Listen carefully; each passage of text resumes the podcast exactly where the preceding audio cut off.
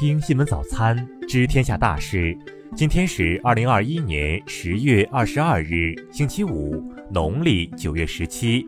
雨阳在上海向您道一声早安。先来关注头条新闻。截至今天十七时，宁夏吴中本轮疫情累计通报新冠确诊五例，其中有四例来自于同一个旅行团。据悉，该旅行团人员原计划十八日下午前往宁夏吴中市区就餐，当晚在吴中游玩，十九日乘高铁返回浙江。包车司机董文军关注到最新疫情后，坚持先带大家进行核酸检测。在他的一再坚持下，旅行团改变了原有行程，乘坐包车前往当地医院。当晚，医院反馈部分人员核检结果为阳性。不少网友说，董师傅的坚持阻断了一条传播链。再来关注国内新闻。一日，国家邮政局召开电话会议，要求全系统、全行业要统筹疫情防控与行业发展，全力确保旺季平稳运行。近期煤炭价格快速上涨。二十一日消息，国家发展改革委已组织开展煤炭生产、流通成本和价格调查。二十日，商务部部长王文涛以视频方式出席世贸组织第八次对华贸易政策审议，并作主旨发言，呼吁各成员共同反对单边主义和保护主义，践行真正的多边主义。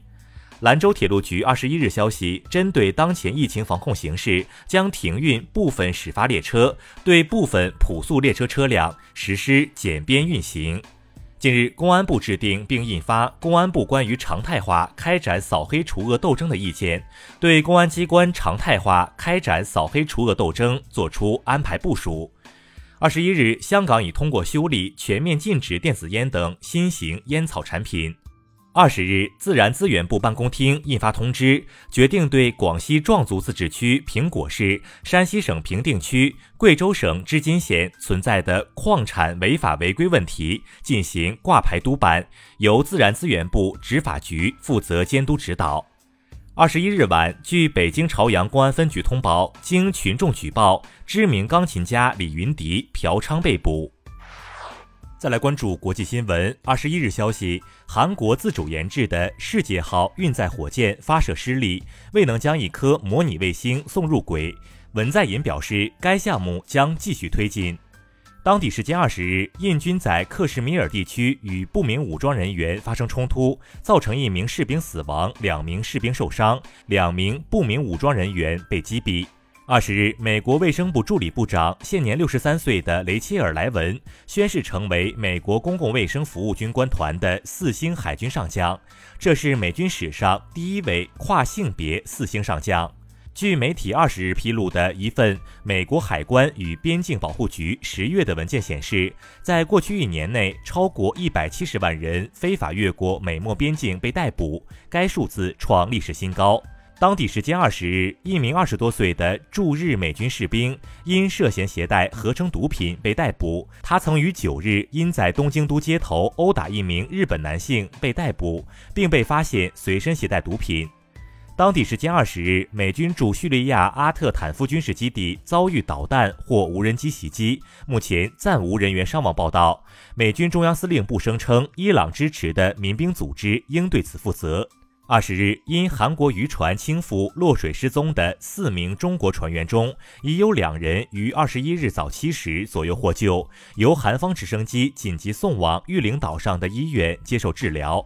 德国警方二十日逮捕了两名联邦国防军退役士兵，他们被控意图组建雇佣兵参与也门冲突。媒体报道称，两人可能有极右翼倾向。再来关注社会民生新闻。据武汉马拉松组委会消息，出于防疫原因，原定于十月二十四日举办的二零二一年武汉马拉松延期举办，具体时间另行通知。二十一日八时二十分许，沈阳市和平区太原街南七马路路口发生燃气爆燃事故，截至目前已造成四人死亡，四十七人受伤。二十一日，晋江文学城发布公告表示，将开始逐步实施分年龄阅读推荐体系。近日，优酷推出一档名叫《鱿鱼的胜利》的新综艺，被指抄袭韩剧《鱿鱼游戏》。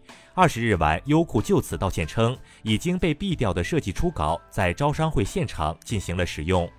近期多个省份出现新增本土病例，青海等多个省份发布通告，请广大群众坚持非必要不出省，非必要不要前往中高风险地区。再来关注文化体育新闻。二十一日，拜仁慕尼黑官方宣布，俱乐部主帅纳格尔斯曼新冠病毒检测呈阳性。二十一日，第二十六届三星杯世界围棋大赛中，卫冕冠军柯洁九段半梦不敌韩国棋手金智熙九段。大赛十六强中，中国棋手占据八席，韩国占据七席，日本拿到一个席位。